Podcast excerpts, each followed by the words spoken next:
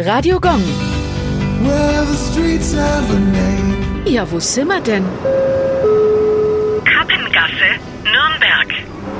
Die Kappengasse liegt in der westlichen Nürnberger Altstadt. Die Herkunft des Namens geht auf einen beliebten Modetrend aus dem 14. und 15. Jahrhundert zurück. Äußerst beliebt waren zu dieser Zeit nämlich kleine Kappen, die an den Mänteln befestigt waren. Die Kappengasse hieß aber nicht immer so. Bis 1811 war die Gasse eher als Kappenzipfel bekannt. Der Name leitete sich von der Form der schmalen Straße ab und war damals eine beliebte Ortsbezeichnung für solche kleinen Gässchen. Radio Gong.